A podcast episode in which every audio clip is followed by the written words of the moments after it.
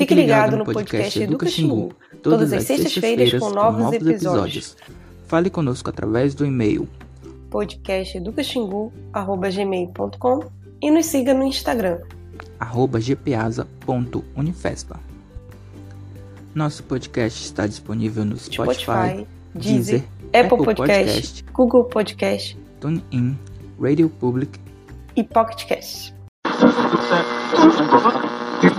Podcast Educa Xingu.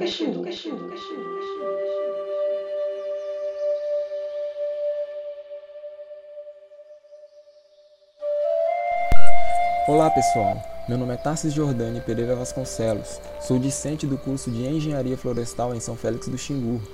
E hoje estarei com vocês falando a respeito de como o trabalho exerce uma pressão transformadora sobre a natureza e também modifica os próprios seres humanos que estão constantemente em busca da sobrevivência material, mas nesse percurso impõe uma grande pressão sobre o meio ambiente. A reflexão terá como base a mineração artesanal em São Félix do Xingu. Para garantir a existência, os seres humanos precisam transformar continuamente a natureza, essa transformação possibilita a reprodução humana individualmente e socialmente. A relação que estabelecemos com a natureza tem o trabalho como elemento mediador.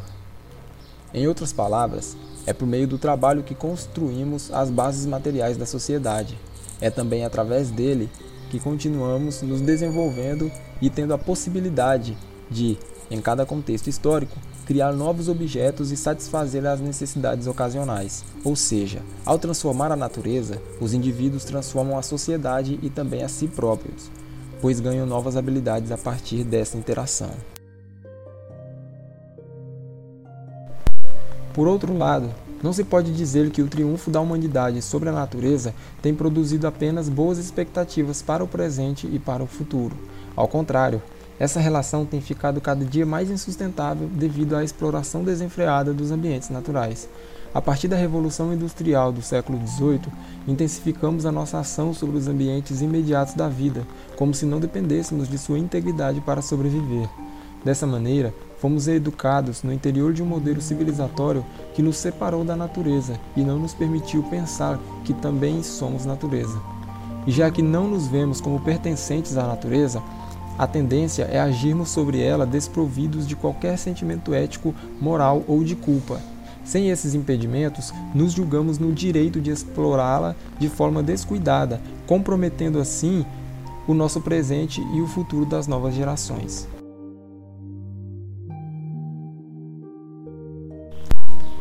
A mineração artesanal, em especial na Amazônia, faz parte desse processo de transformação da natureza pelo trabalho e também contribui para a manutenção da vida social em algumas localidades.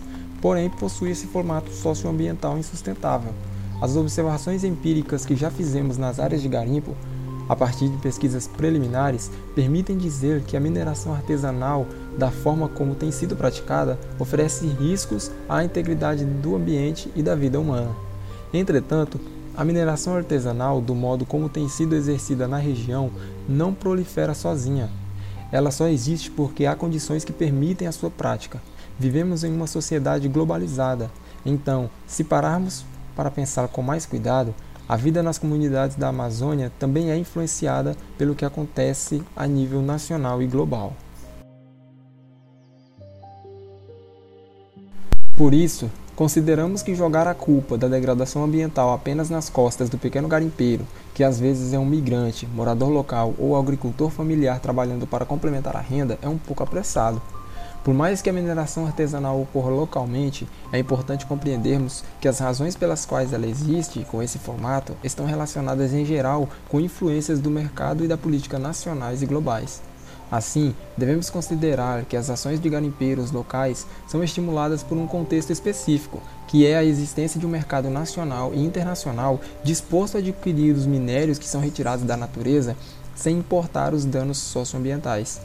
Também podemos ressaltar a ausência do Estado, que não regula devidamente as intervenções danosas no ambiente e também não provê outras alternativas de trabalho para os trabalhadores e trabalhadoras.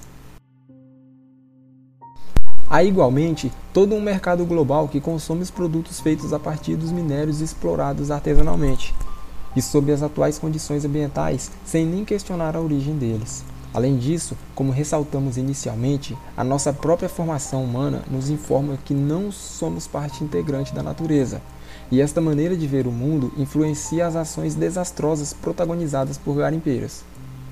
Em todo caso, antes de individualizar a culpa pelos processos de degradação ambiental oriundos de garimpos artesanais em São Félix do Xingu e na Amazônia de modo geral, é preciso olharmos o fenômeno de forma global e compreender que o problema ambiental é, antes de tudo, um problema de ordem civilizatório, da construção histórica de um modo de pensar que separou os seres humanos da natureza e se radicalizou com o advento do capitalismo que é sustentado pela exploração da natureza e do trabalho humano. Convidamos você a acompanhar o próximo episódio da série, onde vamos conhecer mais sobre a relação entre metais, metalóides, latonídeos e o risco à saúde humana. E para finalizar, o Educa Xingu de hoje traz uma dica de um artigo para quem quiser conhecer mais sobre a relação entre natureza e cultura. A relação entre natureza e cultura em sua diversidade Percepções, Classificações e Práticas. Autoria de Velden e Badier, 2011.